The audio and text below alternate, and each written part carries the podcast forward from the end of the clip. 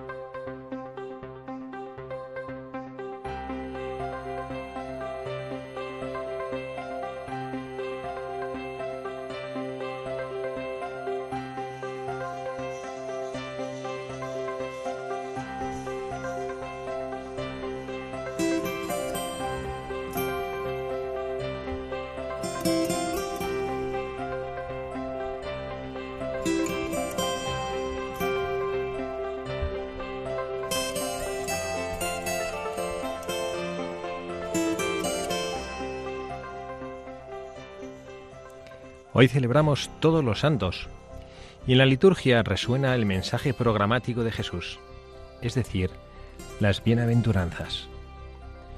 Estas nos muestran el camino que lleva al reino de Dios y a la felicidad, el camino de la humildad, de la compasión, de la masedumbre, de la justicia y de la paz. Ser santos es recorrer este camino. Detengámonos ahora en dos aspectos de este estilo de vida, dos aspectos que son propios de este estilo de vida de santidad, la alegría y la profecía. La alegría. Jesús comienza con la palabra bienaventurados. Es el anuncio principal, el de una felicidad inaudita. La bienaventuranza, la santidad, no es un programa de vida hecho solo de esfuerzos y renuncias, sino que es, ante todo, el gozoso descubrimiento de ser hijos amados por Dios. Y esto nos llena de gozo, no es una conquista humana, es un don que recibimos. Somos santos porque Dios, que es el santo, viene a habitar nuestra vida. Es Él quien nos da la santidad, por eso somos bienaventurados. La alegría del cristiano, por tanto, no es la emoción de un momento o simple optimismo humano, sino la certeza de poder afrontar cada situación bajo la mirada amorosa de Dios, con la valentía y la fuerza que proceden de Él. Los santos Incluso en medio de muchas tribulaciones vivieron esta alegría y la testimoniaron. Sin alegría, la fe se convierte en un ejercicio riguroso y opresivo y corre el riesgo de enfermarse de tristeza. Tomemos esta palabra, enfermarse de tristeza. Un padre del desierto decía que la tristeza es un gusano del corazón que corroe la vida. Interroguémonos sobre esto. ¿Somos cristianos alegres? ¿Yo soy un cristiano alegre o no lo soy? ¿Transmitimos alegría o somos personas aburridas y tristes con cara de funeral? Recordemos que no hay santidad sin alegría. El segundo aspecto, la profecía. Las bienaventuranzas están dirigidas a los pobres, a los afligidos, a los hambrientos de justicia. Es un mensaje a contracorriente. El mundo de hecho dice que para ser feliz tienes que ser rico, poderoso, siempre joven y fuerte, tener fama y éxito. Jesús abate estos criterios y hace un anuncio profético, y esta es la dimensión profética de la santidad. La verdadera plenitud de vida se alcanza siguiendo a Jesús, practicando su palabra. Y esto significa otra pobreza, es decir, ser pobres por dentro, vaciarse de uno mismo para dejar espacio a Dios. Quien se cree rico, exitoso y seguro lo basa todo en sí mismo y se cierra a Dios y a sus hermanos, mientras que quien es consciente de ser pobre y de no bastarse a sí mismo, permanece abierto a Dios y al prójimo y haya la alegría. Las bienaventuranzas, pues, son la profecía de una humanidad nueva, de un modo nuevo de vivir, hacerse pequeño y encomendarse a Dios en lugar de destacar sobre los demás, ser manso en vez de tratar de imponerse, practicar la misericordia antes que pensar solo en sí mismo, trabajar por la justicia y la paz en vez de alimentar incluso con la connivencia injusticias y desigualdades. La santidad es acoger y poner en práctica, con la ayuda de Dios, esta profecía que revoluciona el mundo. Entonces podemos preguntarnos, ¿doy testimonio de la profecía de Jesús?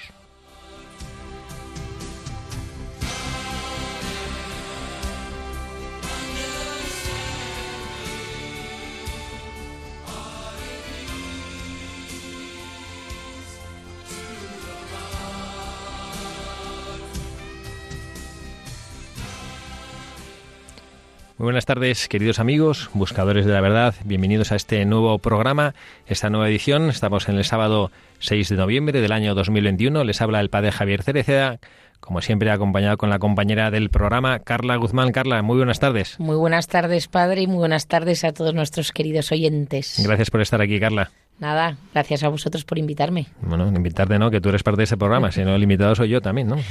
Bueno, que nos inviten a Radio María, ¿no? Que nos invite la Santísima Virgen María, que ese es el regalo, que estemos aquí con ella y ella nos sostenga y nos invite a compartir este ratito de radio con nuestros oyentes. En este primer sábado del mes de noviembre hemos leído la, el, el Angelus, el último Angelus del Papa Francisco, en el cual nos hablaba y nos hacía una reflexión sobre la santidad. Hemos vivido el día primero de noviembre esta festividad de todos los santos, que nos ha ayudado a recordar cómo todos los santos, el Papa lo decía clarísimamente, tienen que ser alegres y son profetas. Nosotros estamos llamados a vivir en nuestra vida cristiana de cada día esta doble dimensión de la santidad, la alegría y la profecía. Y bueno, vamos a tratar de hablar de esto. La verdad, padre, que cuando uno escucha las palabras del Papa Francisco, es verdad que, que no salen públicas, que es una pena que no, que no se publiquen o que mucha gente no tenga acceso a leer, porque es, vamos, son, o sea, yo la verdad que le lees y es tan, ¿no? Tan, tan sencillo, tan humano, tan aplicable, tan, o sea, no sé, para gente que, como yo, que no somos muy doctos en teología, es tan fácil, tan práctico, que la verdad que, que, no hay que perder la oportunidad de escuchar al Papa, que tenemos la suerte de tener un Papa que habla de una manera tan sencilla y tan cercana, que vamos, que es que es, es maravilloso. A mí me encanta.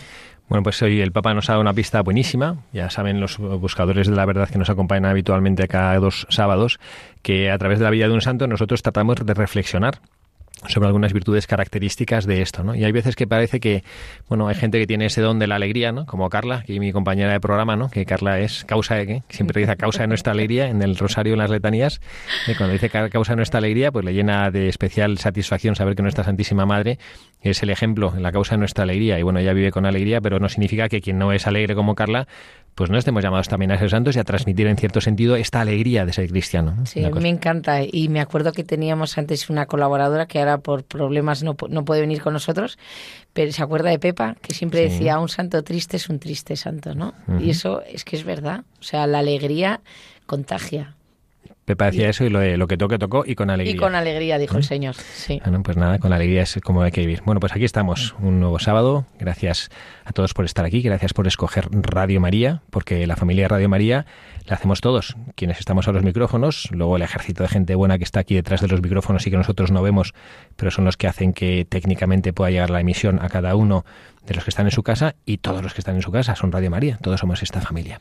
Nosotros queremos ponernos como siempre a su disposición y nos pueden escribir nuestros mensajes Ah, Nos pueden escribir por correo electrónico a buscadores de la verdad arroba radiomaria.es o también nos pueden escribir una carta, una postal que ya nos están llegando y nos están haciendo muchísima ilusión, así que no dejéis de escribirnos a Paseo de Lanceros, número 2, 28024, Madrid.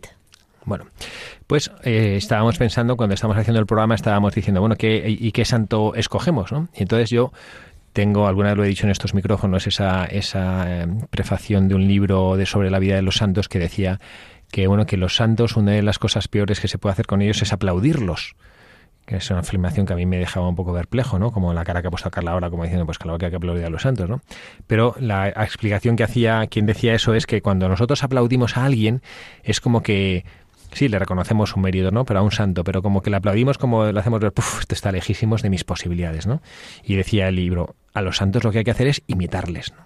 Y bueno, hay veces que parece que se nos pone un poco cuesta arriba cuando vemos esos grandes santos, ¿no? Estoy pensando ahora, pues por ejemplo, en, en, San Felipe Neri, ¿no? Este santo alegre que trabajó con los niños, que era un fuera de serie, y uno decía, pues no sé cómo voy a poder yo ser alegre, ¿no? Bueno, pues hemos buscado un santo que a lo mejor no tenía esa capacidad de alegría, ¿eh? es un santo más bien los que conocen el santoral, un santo franciscano, un poco austero, ¿no? Un poco duro y un como exigente, pero que también transmitía esa alegría. Bueno, pues para que veamos que los santos, aunque exteriormente no les nacía esa alegría, o no es que fueran como muy, no sé decir simpáticos, a ver si luego San Pedro Alcántara cuando me lo encuentre en el cielo me va a pegar una, una colleja, ¿no?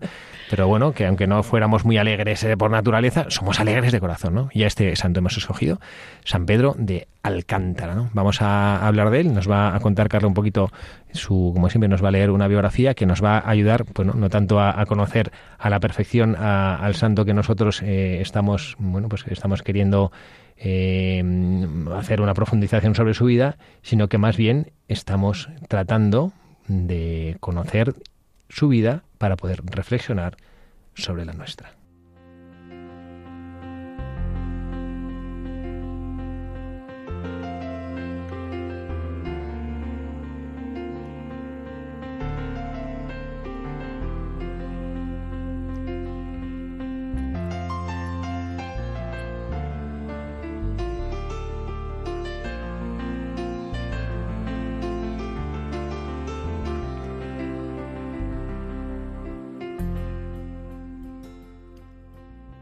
Pedro Garavita nació en el pueblecito de Alcántara, en Extremadura, en 1499.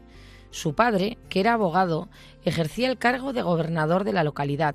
Su madre era de muy buena familia y ambos se distinguían por su piedad y cualidades personales. Pedro empezó los estudios en la escuela del lugar, pero su padre murió antes de que hubiese terminado la filosofía. Su padrastro le envió más tarde a la Universidad de Salamanca, donde Pedro determinó hacerse franciscano y tomó el hábito en el convento de Manjaretes. Algunos años después de su profesión, se le envió a fundar un pequeño convento en Badajoz, aunque no tenía más que 22 años y no era aún sacerdote. Ejerció el superiorato durante tres años, al cabo de los cuales fue ordenado sacerdote en 1524 sus superiores le dedicaron inmediatamente a la predicación y más tarde le nombraron sucesivamente guardián de los conventos de Robredillo y de Plasencia. Dios le había favorecido con la ciencia infusa y el sentido de las cosas espirituales. Estos últimos son dones sobrenaturales que Dios no suele conceder sino a quienes se han ejercitado largamente en la oración y la práctica de las virtudes. La sola presencia del santo era ya una especie de sermón y se dice que le bastaba con presentarse en un sitio para empezar a convertir a los pecadores. Gustaba particularmente de predicar a los pobres, basándose en los textos de los libros de la sabiduría y de los profetas del Antiguo Testamento. En 1538, el santo fue elegido ministro provincial de los frailes de la estricta observancia de la provincia de San Gabriel, en Extremadura en el ejercicio de su cargo, redactó una regla aún más severa que la ya existente y la propuso en 1540 en el capítulo general de Plasencia. Como la propuesta encontrase una fuerte oposición, el santo renunció a su cargo y fue a reunirse con Fray Martín de Santa María. Dicho fraile, interpretando la regla de San Francisco como un llamamiento a la vida eremética, construía una ermita en una desolada colina llamada La Arábida, a orillas del Tajo, en la ribera opuesta a la de Lisboa. San Pedro alentó a Fray Martín y sus compañeros y le sugirió varias disposiciones que fueron adoptadas. Los ermitaños iban descalzos, dormían en esteras o al ras del suelo, jamás tomaban carne ni vino y no tenían biblioteca. Poco a poco, varios frailes de España y Portugal se adhirieron a la reforma y los conventos empezaron a multiplicarse. En la ermita de Palaés se fundó el noviciado y San Pedro fue nombrado guardián y maestro de novicios. Comenzó una reforma que la provincia de San Gabriel, a la que San Pedro había pertenecido, no vio con buenos ojos su empresa, y el santo fue tratado de hipócrita, traidor, turbulento y ambicioso por sus antiguos superiores. A esas acusaciones replicó sencillamente, Padres míos, os ruego que toméis en cuenta la buena intención que me guía en esta empresa, pero si estáis plenamente convencidos de que no es para la gloria de Dios, haced cuando, cuanto podáis por echarla a pique. Efectivamente, los frailes de San Gabriel hicieron cuanto pudieron por echarla a pique, pero la reforma siguió ganando terreno a pesar de todo. En 1560, en el curso de una visita a su provincia, San Pedro de Alcántara pasó por Ávila, movido por una orden recibida del cielo. Por entonces, Santa Teresa se hallaba todavía en el convento de la Encarnación y atravesaba por un periodo de ansiedad y escrúpulos, pues muchas personas le habían dicho que era víctima de los engaños del demonio. Una amiga de la santa consiguió permiso para que ésta fuese a pasar una semana en su casa, y allí la visitó San Pedro de Alcántara. Guiado por su propia experiencia en materias de visiones, San Pedro entendió perfectamente el caso de Teresa, disipó sus dudas, le aseguró que sus visiones procedían de Dios y habló en favor de la santa con el confesor de esta. La autobiografía de Santa Teresa nos proporciona muchos datos sobre la vida y milagros de San Pedro de Alcántara, ya que éste le contó muchos detalles sus, de sus 47 años de vida religiosa. Santa Teresa escribió, me dijo, si mal no recuerdo, que en los últimos 40 años no había dormido más de una hora y media por día. Al principio, su mayor mortificación consistía en vencer el sueño, por lo cual tenía que estar siempre de rodillas o de pie. En todo ese tiempo jamás, jamás se caló el capuchón, por ardiente que fuese el sol o tupida la lluvia. Siempre iba descalzo y su único vestido era un hábito de tejido muy burdo, tan corto y estrecho como era posible, y un manto de la misma tela. Debajo del hábito no llevaba camisa. Me dijo que cuando el frío era muy intenso, acostumbraba a quitarse el manto y abrir la puerta y la ventana de su celda para sentir un poco de calor al, volver, al volverse a cerrar y al ponerse el manto. Estaba acostumbrado a comer una vez cada tres días y se extrañó de que ello me maravillase, pues decía que era una cuestión de costumbre. Uno de sus compañeros me contó que algunas veces no comían toda la semana. Probablemente eso sucedía cuando estaba en oración, porque solía tener grandes arrebatos y transportes de amor divino, de uno de los cuales yo misma fui testigo. Desde su juventud había practicado la, la pobreza con el mismo rigor que la mortificación. Cuando yo le conocí era ya muy viejo y su cuerpo estaba tan débil y vacilante que parecía más bien hecho de raíces y corteza de árbol que de carne. Era un hombre muy amable, pero solo hablaba cuando le preguntaban algo. Respondía con pocas palabras, pero valía la pena oírlas, pues poseía un juicio excelente.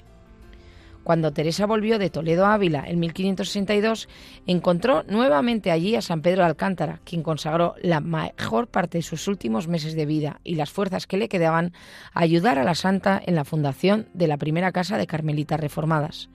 El éxito de Teresa se debió en gran parte a los consejos y al apoyo de San Pedro, quien empleó toda su influencia con el obispo de Ávila y otros personajes.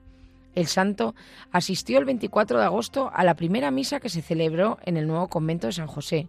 En la época turbulenta de las fundaciones, Santa Teresa fue fortalecida y consolada más de una vez por las apariciones de San Pedro de Alcántara, quien ya había muerto para entonces. Según el testimonio de Teresa, citado en el decreto de canonización, San Pedro fue quien más hizo por ayudarla en la empresa de la reforma del Carmelo. La carta que el santo escribió a Teresa acerca de la pobreza absoluta de la nueva fundación muestra que las dos almas se comprendían perfectamente. Confieso que me sorprendo de que hayáis pedido el parecer de los hombres de ciencia para una cuestión en la que carecen de competencia. Los litigios y los casos de conciencia son el campo de los canonistas y teólogos. Los problemas de la vida de perfección tienen que resolverlos quienes la practican. Nadie puede hablar de lo que no conoce y no toca a los hombres de ciencia determinar si vos o yo hemos de practicar los consejos evangélicos. Aquel da el consejo, da también los medios.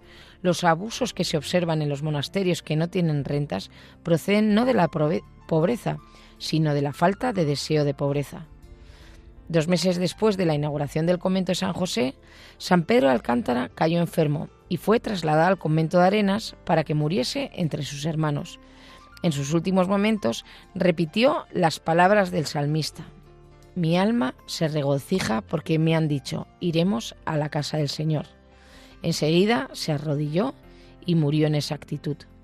Santa Teresa escribió, Después que murió, el Señor ha tenido a bien que me aproveche más que cuando vivía, ya que me ha ayudado y aconsejado en muchos asuntos y la he visto con frecuentemente en la gloria. Nuestro Señor me dijo una vez que escucharía cuantas peticiones se le hiciesen en honor de San Pedro Alcántara. Yo le he comentado que me obtenga muchas cosas de nuestro Señor y todas mis peticiones han sido oídas. San Pedro Alcántara fue canonizado en 1669.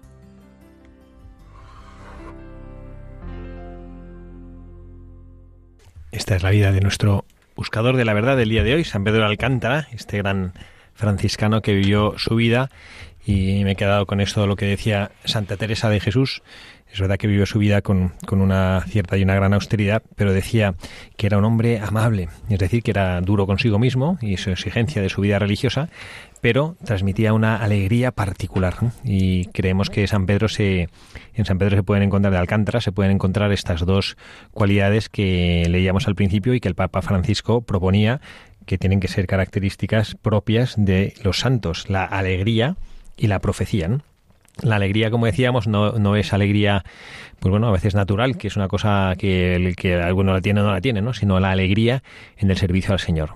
Y por otro lado, bueno, pues esa, esa capacidad profética de, bueno, de que con la propia vida hagas ver las cosas que Dios nuestro Señor te proporciona, ¿no? Lo decía, nos la ha leído Carla ahora en su, en esta biografía, un poco larga pero interesante de San Pedro, que donde él entraba, su sola presencia ya evangelizaba, es decir, que su vida era profética. A mí esta es una cosa que me, que, bueno, que para empezar y, para empezar a hablar de nuestro santo y, entrar en arena de nuestro análisis y de las verdades y de los mensajes que nos dejan nuestros jugadores para nuestra propia existencia, es la primera enseñanza que nos deja, ¿no? Preguntarnos si nuestra vida es profética. Eh, la de San Pedro lo era, como bien ha dicho su biografía, lo que vamos a comentar, que él entraba en un lugar y su sola presencia ya, ya convertía, ¿no? Y bueno, no sé tú, Carla, si, te, si tú te preguntas esto, ¿eh? en realidad tú además que ahora estás pasando por un episodio que aunque a Dios gracias estamos ahora contentos con tu hijo Pedro y pues esta travesía por el desierto que el Señor está permitiendo vivir con su enfermedad, con su cáncer, y aunque ahora parece que las cosas pues hay un panorama muy esperanzador, pero bueno, no sé si tú, que hay mucha gente que se te acerca esta misma mañana cuando hemos entrado a la emisora que te ha encontrado un matrimonio y que te hablaban y te decían, hombre Carla, ¿cómo nos ayuda? ¿no? ¿Tú cómo concibes eso de que la vida de uno sea profética? La verdad que, que, mm, a ver, ¿cómo lo cuento? A mí me choca mogollón porque, claro, yo sé cómo soy y aunque intento hacer mm, todo el bien que pueda para ayudar a los demás, pero no sé cómo decirlo, o sea, no es falsa humildad, sino que me, o sea, por un lado, obviamente te hace ilusión mm, recibir esos mensajes de la gente, pero yo me siento totalmente eh, instrumento de Dios. Y siempre lo digo, que yo creo que es como tanta gente reza por nosotros y por Pedrito, esta maravillosa comunión de los santos, que yo digo que la vivo y la, la siento y, me encantaría ir por todos los platos de televisión, ¿no? diciendo que, que el poder de la oración es real y que la comunión de los santos existe y que la familia de la iglesia es maravillosa, pues yo creo que también eh, es como que me ha insuflado, ¿no? Como de Espíritu Santo y que ayudo, pero siendo instrumento, o sea, no no es porque yo, ni mucho menos sea así, porque vamos, como digo yo, o sea, em, o sea, que, que, vamos, que, que, usted me conoce, que a veces soy muy mala. no, pero yo creo en detalles pequeños, ¿no? Y sobre todo que nos están escuchando abuelos, padres, o sea, como desde chiquitines, ¿no? Hay que eh, em, educar a los niños en, en el agradecimiento, en la alegría, en la oración, y yo creo que, que si una persona se siente bien consigo mismo y mm, ¿no? O sea, y que transmite, no sé, es que son tantas cosas, padre, que podría estar hablando como cien horas, pero no sé cómo decirlo. O sea, yo lo que siento es que hay que ser, hay que ser, ¿no? Cuando uno está contento con lo que tiene, con lo que es, con lo que sabe, cuando se confía, se abandona en el Señor, tira para adelante, eso se nota. O sea, una persona que vive así, ¿no? Se refleja. Yo muchas veces cuando veo así le digo, le brillan los ojos, tiene luz. Pues Sí. Bueno, yo te pido perdón porque te he puesto aquí en un brete, en un compromiso, ¿no? a la hora de hablar. Pero bueno, hay, una cosa que sí es una verdad, ¿no? Y, que creo que se te puede aplicar a ti, pero creo que se te puede aplicar a, cualquier persona que nos escucha. Esto, ahora que hablabas, me, acuerdo que hemos estado recientemente en estos galardones que, que Alter Christus, que es este apostolado de promoción y de visualización de la labor de los sacerdotes diocesanos, tenemos, eh, tenemos nosotros. Bueno, pues eh, hemos entregado los galardones, que no son premios, son reconocimientos a la labor a cinco sacerdotes que han destacado en distintos aspectos en, en redes sociales. Don Joaquín, un sacerdote aquí de la diócesis de Madrid, eh, bueno, don Benito, un sacerdote de la diócesis de Vigo que, ha estado con los enfermos, bueno, distintos sacerdotes, ¿no? Que han estado y los cinco sistemáticamente y no se ponen de acuerdo en el discurso, ni lo dicen porque lo ha dicho el previo para quedar bien, ¿no? Dicen, yo es que no siento que yo merezca este reconocimiento, ¿no? Porque lo que yo hago es pues lo, lo, que a mí me corresponde. ¿no? Entonces es verdad que es una pregunta un poco trampa, un poco difícil, porque uno dice, hombre, si yo digo que sí, que mi vida es profética, pues entonces es que, no sé, como soy un soberbio, ¿no? Me, pienso que, que, yo estoy haciendo las cosas como, como, un referente, ¿no? Y es verdad que nosotros nos sentimos, y que es como la Iglesia, nos sentimos, pues en cierto sentido, eh, llamados a una santidad y mm, pues está viviendo en una vida no, no, especialmente virtuosa, con nuestras faltas, con nuestras miserias, con nuestros egoísmos. Pero esta reflexión que, bueno que San Pedro Alcántara nos invita a hacer de nuestra propia vida, y yo esto es una pregunta interesante. A mí siempre me gusta, cuando en ocasiones me toca predicar, o algo milía, dirigir alguna meditación, yo siempre digo que no, que no, no se queden con lo que dice el sacerdote, no solo se queden con lo que dice el sacerdote, sino que esto sea una ocasión para que yo pueda ponerme delante del Señor y preguntarme. Y esta es una pregunta potente, esta es una pregunta poderosa. ¿Mi vida es profética? No si yo soy el gran, eh, no sé, como si yo me crea alguien poderoso o me crea que yo tengo algo súper importante que decir, ¿no? Más bien la pregunta es, ¿a través de mi vida Dios tiene algo que decir? ¿Dios puede decir algo a través de mi vida? Esta es la pregunta, ¿no? Que en el fondo nos interpela a una profundísima coherencia que San Pedro Alcántara vivió de una manera difícil y no necesariamente imitable. Ya él vivía en, como los franciscanos ya sabemos que viven y San Francisco así lo quiso vivir con una pobreza muy llamativa, pues todavía San Pedro de Alcántara le parecía poco. O sea, en la rama exigente de la pobreza de los franciscanos todavía él quiso hacer una reforma todavía más exigente de la vida de la pobreza de los franciscanos, ¿no? Entonces, bueno, no significa que nosotros tengamos que imitarle en eso, pero sí en ver cómo su propia vida ilumina. Yo pienso que eh, pues una vela, cuando la encendemos, eh, acercas una cerilla, enciendes la mecha de la vela y empieza a irradiar luz, la, mecha, mm, por supuesto que es un ser inanimado, ¿no? pero que se lo fuera y si tú pudiera pensar no dirá, venga, me voy a concentrar para iluminar, sino que está en su naturaleza. ¿no? cuando la vela se le acerca al fuego, su naturaleza es arder y, y al arder ilumina está en su naturaleza, no es que se concentra, venga, voy a dar luz, voy, mientras me estoy quemando voy a dar luz. Pues no, porque estoy iluminando, bueno, también que es una imagen preciosa, me voy consumiendo, la vela se consume mientras está dando luz, ¿no? Es una imagen bonita para nuestra propia vida. Y el que nuestra vida sea profética no significa que yo me subo a la cátedra del maestro para explicar o para predicar de algo como si yo fuera un doctor de la ley, sino que yo con mi propia vida tratando de imitar lo que Jesucristo me dice que tengo que vivir, que estos son las bienaventuranzas. El sermón de las bienaventuranzas es la carta guía, la carta de ruta para un cristiano que es imitar a Jesucristo. Entonces al final lo que yo hago es, pues como aprendo a imitar a Jesucristo, a vivir como Jesucristo vivió, y entonces mi vida de esta manera, no porque yo me concentre para ello, no porque yo me prepare para ello, no porque yo tenga esta intención, sino que por la, su propia naturaleza, un cristiano cuando vive junto a Jesucristo, aunque no lo quiera, irradia. No es que San Pedro Alcántara fuera pues como un, hipnotizador, ¿no? Como que, bueno, yo me acerco a las personas y las sugestiono, ¿no? Simplemente era un hombre coherente con su vida y por eso su vida era profética. Y es una cosa que es una pregunta interesante que nosotros tenemos que hacernos. Al que le cueste pensar, ¿pero qué significa esto de que mi vida tiene que ser profética? ¿Yo me tengo que convertir en profeta? Bueno, pues que sea la pregunta, hágase la misma pregunta, pero usando las palabras, si mi vida es una vida coherente, es una vida de quien me ve, dice, caray, este es un cristiano coherente. Y cuando somos cristianos coherentes, lo que hacemos es, pues, imitar, a, irradiar o hacer presente a Jesucristo en mi propia vida. ¿no? Sí, no, sí, a ver, pero también yo creo, o sea, cuando dice qué tengo que hacer, porque claro, es verdad que cuando leemos eh, vidas de santos y, y por ejemplo, eh, San Pedro, que era igual era otra época, que todas estas mortificaciones y tal, nos parece que, que está como muy lejos de nuestro alcance. Pero yo les voy a, me voy a lanzar al estrellato y les voy a mandar una recomendación. Yo creo que mm, todo esto, por, es verdad que por mucho que vaya nuestra naturaleza, que tengamos un don o lo que sea, eso hay que cultivarlo. Y hay que cultivarlo pues eh, rezando mucho, leyendo, formándonos. Yo, por ejemplo, por experiencia, em, es verdad que hay días, en un año y medio, pues te puedes tener días buenos, días malos, días regus, pero siempre he notado cuando eh, empezaba yo a notar que, que, decaía, que me entraba como más la tristeza, cuando yo empezaba como a proyectarme a pensar en el futuro, un poco de ansiedad, tal, qué será de mi hijo, qué pasará con esta prueba tal.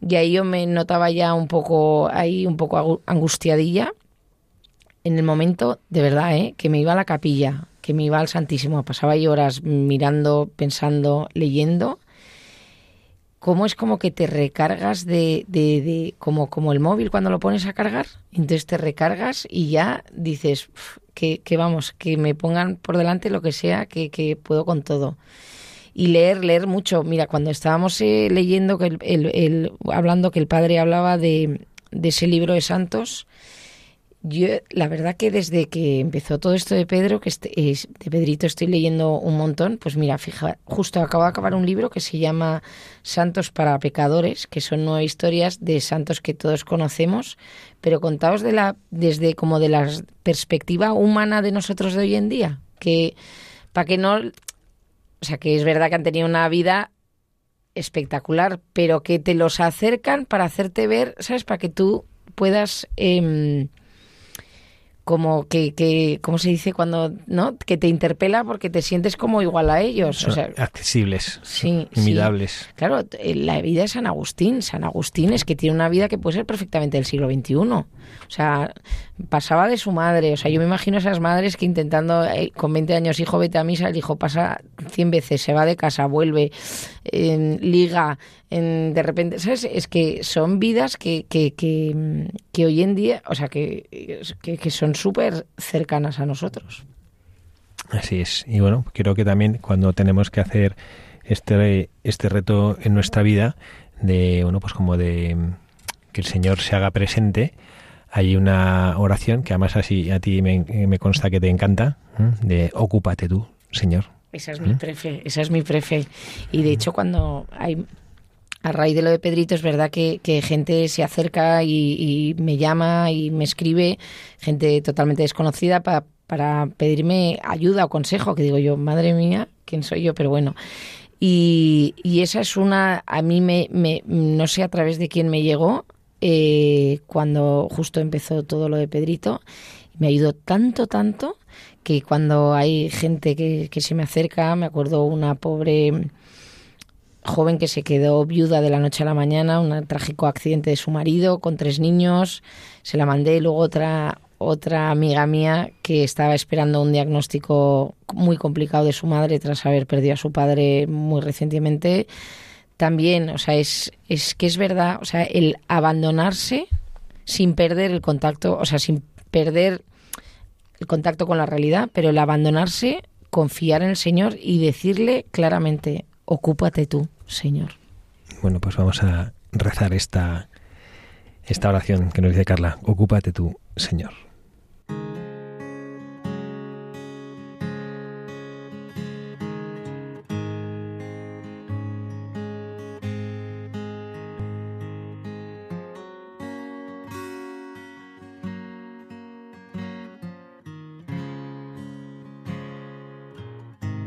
Si el sudor me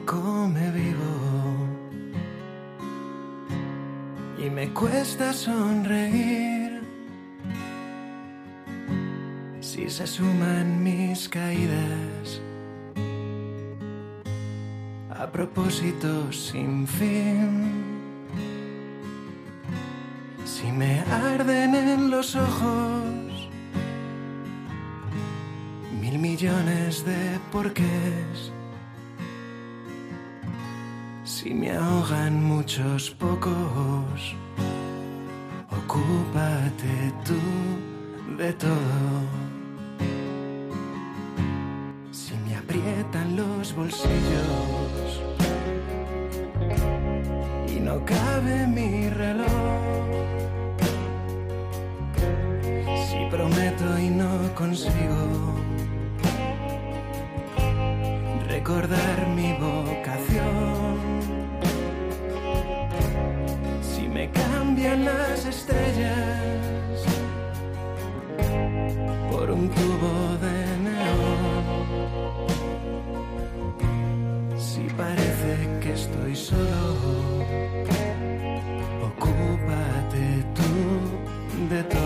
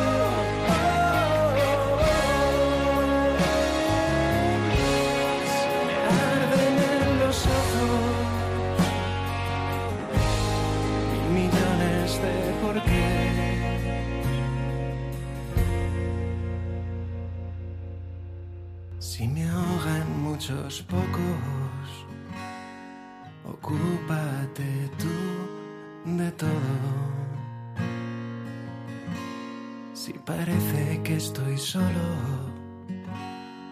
ocúpate tú de todo.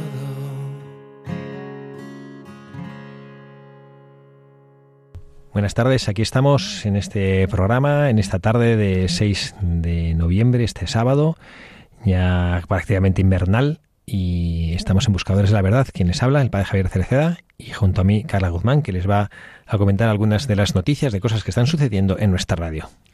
El próximo 11 de noviembre, Radio María se une a la gran familia de ayuda a la Iglesia necesitada en España, que rezará unida por los benefactores y amigos difuntos, así como por los familiares de estos, fallecidos en este año 2021.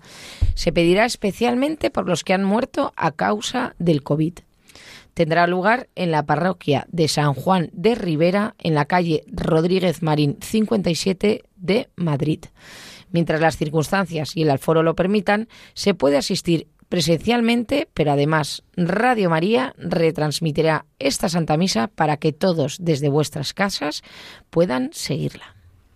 Esta es una noticia que nos, que nos llega de, de Radio María y también yo quería compartir que en el mes de mayo que celebramos la maratón y gracias a la generosidad de muchos donantes hemos podido cubrir los proyectos que queríamos atender desde España, todos ellos en África. Y Radio María se va a extender en Gabón, en Sudán del Sur y en Tanzania. Hemos podido también desde Radio María España atender a otros proyectos de menor cuantía, porque bueno, hay muchos africanos que están, eh, países africanos que están en situación crítica por, por falta de recursos económicos y bueno, pues nosotros hemos podido celebrar en la, el poder prestarles ayuda, ¿no? Y por ello quieren agradecernos, nuestros hermanos africanos, por esta ayuda y van a hacer una celebración eucarística especial el próximo domingo, 14 de noviembre, a las 10 horas, hora peninsular española, y desde el santuario de Quivejo se va a retransmitir la Santa Misa, que se va a ofrecer por los oyentes españoles y de manera particular por los bienhechores de la maratón. Estas son cosas que queremos compartir para que vean que Radio María está viva y hace muchísimas cosas y de este, este programa de Buscadores de la Verdad queremos poner esta pequeña ventana a otras cosas que se están haciendo. Y bueno, nosotros seguimos en nuestro programa de Buscadores de la Verdad. Estamos hablando de San Pedro de Alcántara. Estamos hablando en esta en este día apenas ha pasado una semana, no ha pasado, una semana todavía desde el día que hemos celebrado la solemnidad de todos los santos eh, y el Papa Francisco nos decía, lo hemos leído en la editorial al inicio del programa, como los santos tienen que tener dos características. Primero que ser alegres y segundo que tienen que tener esta capacidad de profecía y a través de la vida de San, Pedro de Alcántara, que nos decían en los textos que quienes conocían de él, en cuanto entraba en un sitio su sola presencia evangelizaba, es decir, que era una presencia profética, hemos hecho una reflexión sobre lo que como nuestras vidas también tienen que ser proféticas. Y a mí me gustaría también el coger una, tomar una segunda enseñanza, ¿no? Y es el cómo nosotros a veces eh, no sabemos, no sé bien cómo, cómo titula esta enseñanza de San Pedro, ¿no? pero que creo que es interesante para nuestra vida. Nosotros a veces no sabemos, a mí me pasa, ¿eh? como sacerdote, no sé si alguno cree que el hecho de ser sacerdote y tener este don precioso que Dios nos regala implica que uno tiene pues una especie de don de adivinación. ¿no? Yo no lo tengo y no siempre tengo claro eh, obviamente sí, las grandes líneas maestras de la doctrina, los mandamientos de la Iglesia, pero en las cosas concretas de cada día, cuando uno se empeña en hacer una acción, cuando te metes en un apostolado, a veces uno dice, uff, esto será lo que quiere Dios nuestro Señor. Y San Pedro de Alcántara, en su vida, él, ya hemos leído en su biografía, que pues como que fue encargado de regir una de las ramas de, de más estricta observancia de los franciscanos, pues él todavía esa rama la hizo un poco más dura y que bueno pues los que estaban junto a él le pues como que le criticaban no pues eh, como si si no, no es una cosa que él debía hacer. Y él con toda paz, sin ninguna soberbia ni nada, dice, bueno, yo estoy haciendo esto por, por lo que, porque creo que es lo que Dios está pidiendo. Pero si vosotros estáis convencidos que es una cosa que no viene de Dios, dice la frase que hemos leído es haced lo que sea para echarla a pique. Y a mí me llama, esto me ha llamado también poderosamente la atención. Qué humildad, ¿no? Bueno, por un lado, ciertamente humildad, porque si tú estás trabajando por construir algo, como que decir, bueno, pues que no te, no te importa que alguien lo eche a pique, pero sobre todo a mí esa humildad, que sin duda existe, también me llama más la atención esta capacidad de reconocer o de buscar hacer que la propia vida sea lo que Dios quiere que sea la propia vida. ¿no? Y que el apostolado y las acciones que nosotros hacemos por la extensión del reino de Jesucristo no vengan de mí, no vengan de que esto a mí me parece bien, esto yo creo que es una buena idea, esto a mí me gusta, esto es lo que yo estoy haciendo, ¿no? A veces pasa, y perdón, espero no herir ninguna sensibilidad, pero a veces pues en las parroquias, en los movimientos eclesiales, a veces que hay personas como que se empeñan, no, no, esto hay que hacerlo. Y digo, bueno, pues eh, hay que hacer una, una, profunda reflexión para saber si esto viene de que yo me empeño, de que a mí me parece una buena idea, de que a mí esto me gusta, o a lo mejor no es que me resulte atractivo porque es duro para mí, pero yo tengo la opinión de que es por aquí por donde Dios, Dios quiere que vayamos, bueno, pues hay que hacer ahí un discernimiento y creo que San Pedro nos enseña a esto, ¿no? A decir, bueno, hay que ponerse en manos de Dios y, bueno, y si otro ve que esto no es así, yo no me voy, no, no, no voy a yo a luchar contra el Señor, ¿no? Eso decía también eh, San Ignacio de Loyola, ¿no? Que antes de tomar una decisión había que meditarla y ponerla ¿no? en el sagrario y que a ver qué te decía el Señor. Pero es verdad que muchas veces es súper complicado porque eh, ¿cómo sabemos que Dios no, no? A mí, bueno, no sé si me daría miedo, pero eh, también que, te aparezca y te diga, sí, es, es, es por voluntad o obra mía. Vamos, yo creo que me muero del susto pero pero es verdad que muchas veces eh, pero yo creo que ahí en, eh, entra un poco no eh, desgraciadamente la, del ser humano no el orgullo la vanidad el de esto como se me ha ocurrido a mí tiene que salir por narices y y encima me van a poner no a mí un galardón y una medallita. Es que es complicado es complicado pero el ser así de, yo la verdad que lo, lo pienso en, en, proyectos que a veces hemos intentado llevar a cabo que no han salido, otros que piensas que no van a salir y al final tienen un exitazo, ¿no? Pero muchas veces eh, juegan también eh, las, la, las, como digo yo, las hogueras, la hoguera de las vanidades del ser humano, desgraciadamente. Hmm. Bueno, pues esto que dices, Carla, la solución eh, que no es mágica, sino que es algo que viene de Dios, es vivir, eh, vivir en oración. El propio San Pedro lo decía, ¿no? Él hablaba y creo, creo citarle a él, ¿no? Es que el mensaje de San Pedro es abrir el corazón a Dios en la oración, dejando que el Espíritu de Cristo resucitado transforme nuestra vida como Él quiera, para lo que Él quiera y donde Él quiera. Solo así seremos verdaderamente felices, ¿no? Entonces, bueno, pues como que esto es la, este es el mensaje de que San Pedro nos dice de cómo tenemos que hacer en nuestra vida para meterla en la oración y que en la oración sea Jesucristo quien nos transforme hacia la verdadera felicidad que todos anhelamos. En la oración dejar que el Espíritu de Cristo resucitado, así lo habla para poner el ojo en esa resurrección de nuestro Señor Jesucristo, es un Dios de vivos, no es un Dios de muertos, transforme nuestra vida como Él quiera, para lo que Él quiera y donde Él quiera. ¿no? Entonces, bueno, para mí esta es, esta es, una, esta es una buena enseñanza también, ¿no? Como abrir nuestro corazón a lo que el Señor quiere, Él quiera que sea nuestra vida. ¿no? Y bueno, y esto también lo encarnan de manera particular los franciscanos. Yo he estado recientemente, he tenido eh, por una, una, visita que he hecho a un convento de franciscanos, he estado allí con ellos ¿no? y me ha impresionado que cómo es genuina esta vida en muchísimos aspectos de los franciscanos, cómo es genuina esta vida de alegría y de acogida mmm, y de hospitalidad, por miles de pequeños detalles que ellos cuidan, ¿no? Como llegas ahí con ellos, te reciben una notita en tu puerta, te dan un cuarto estupendo, te preparan de comer, te busca, buscan que estés a gusto, todas tus necesidades. Entonces esto también, esto también hace genuino, ¿no? Esta escucha de lo que Dios pide a, bueno, pues a estos hermanos nuestros franciscanos, estos hermanos religiosos que han sabido vivir eh, este carisma, bajo este carisma de la vida de San Francisco de Asís, ¿no? A mí me encanta, ¿no? Porque los franciscanos siempre son los que, no sé, igual, igual me equivoco, ¿eh? pero son los que están, eh, los que custodian los santos lugares. Además, sí, en Tierra Santa, así es, son los custodios de los santos lugares, efectivamente. O sea, que me ha recordado que no tiene nada que ver, ¿eh? perdón, pero como soy inconexa, em, cuando ha dicho lo de abrir el corazón, me ha recordado a nuestro San Juan Pablo II con abrir de par en par las puertas a Cristo. es que, ¿cómo era el Papa Juan Pablo II? Es que era un santo alegre a más no poder. Regañaba, ¿eh? Cuando había que regañar, regañaba. Pero, no es incompatible, ¿no? No, por eso. Pero cómo era de alegre. O sea, todas las... Eh, bueno, que hace poco, el pasado mes, celebramos su, su, su día pero como era de alegre, em, ese también era un santo que ahí donde llegaba, ¿no? Como, como, em, como decías eh, San Pedro de Alcántara, ahí donde llegaba ya, es que es como, no sé, yo recuerdo de, una de sus visitas a Madrid, que le decía a mi madre, mamá, no sé por qué, pero esta visita del Papa no estoy como muy emocionada y tal. Y mi madre me miraba, y como sabe que siempre mm, yo, por, o sea, lo máximo para mí siempre ha sido Juan Pablo II. Y me acuerdo que estábamos en la anunciatura esperando a que, a que llegara de, de Barajas o de Torrejón, no sé, bueno, que venía por ahí. Y, fue verle de lejos, me puse a llorar, pero vamos, como una loca. de la emoción y de la alegría. Es que era una persona, un santazo, que con solo verle ya, uff, llenaba todo.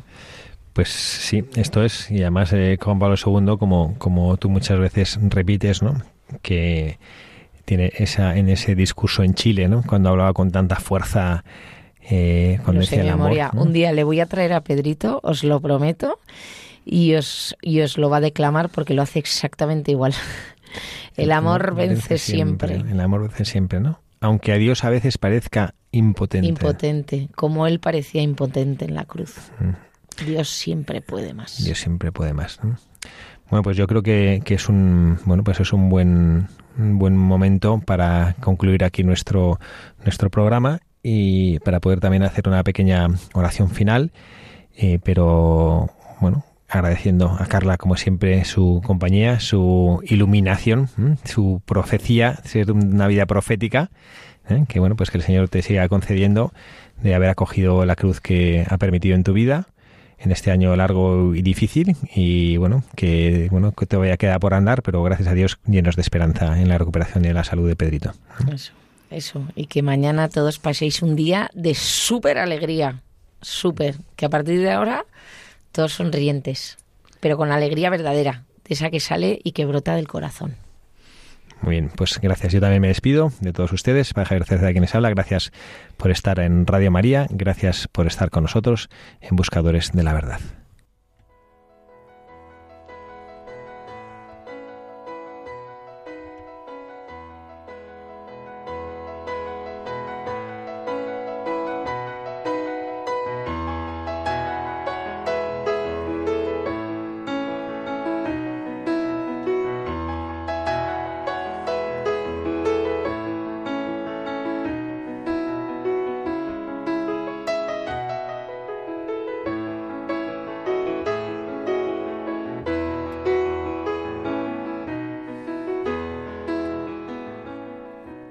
Gracias Señor por permitirnos este nuevo día estar junto a ti en esta radio de tu Madre, Radio María, acompañados de tus santos del cielo, que venimos trayendo poquito a poquito para que nos vayan iluminando con su amor, con ese pedazo de luz que ellos disfrutan en plenitud y en inmensidad, contemplando tu rostro beatífico en el cielo.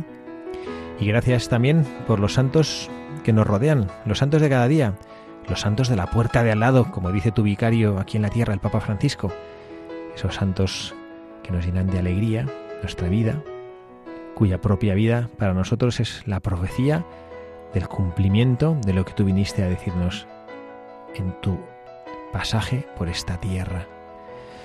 Ese mensaje de amor que nos hace ver que las bienaventuranzas que el mundo no comprende son el verdadero camino, la verdadera hoja de ruta para poder ser plenamente felices. Qué grandeza, Señor, esconden tus palabras o muestran tus palabras del Evangelio, que has venido para darnos plenitud. Y los santos así nos lo hacen ver. Nos cuesta, Señor, luchar por hacer las cosas bien, nos cuesta dejar atrás nuestro egoísmo, nuestra miseria, nuestras pequeñas torpezas que no nos permiten despegar del suelo y no nos permiten llegar a ti. Ayúdanos, Señor, a ser como los santos que gozan de ti y ser la alegría en este mundo que tu rostro trae.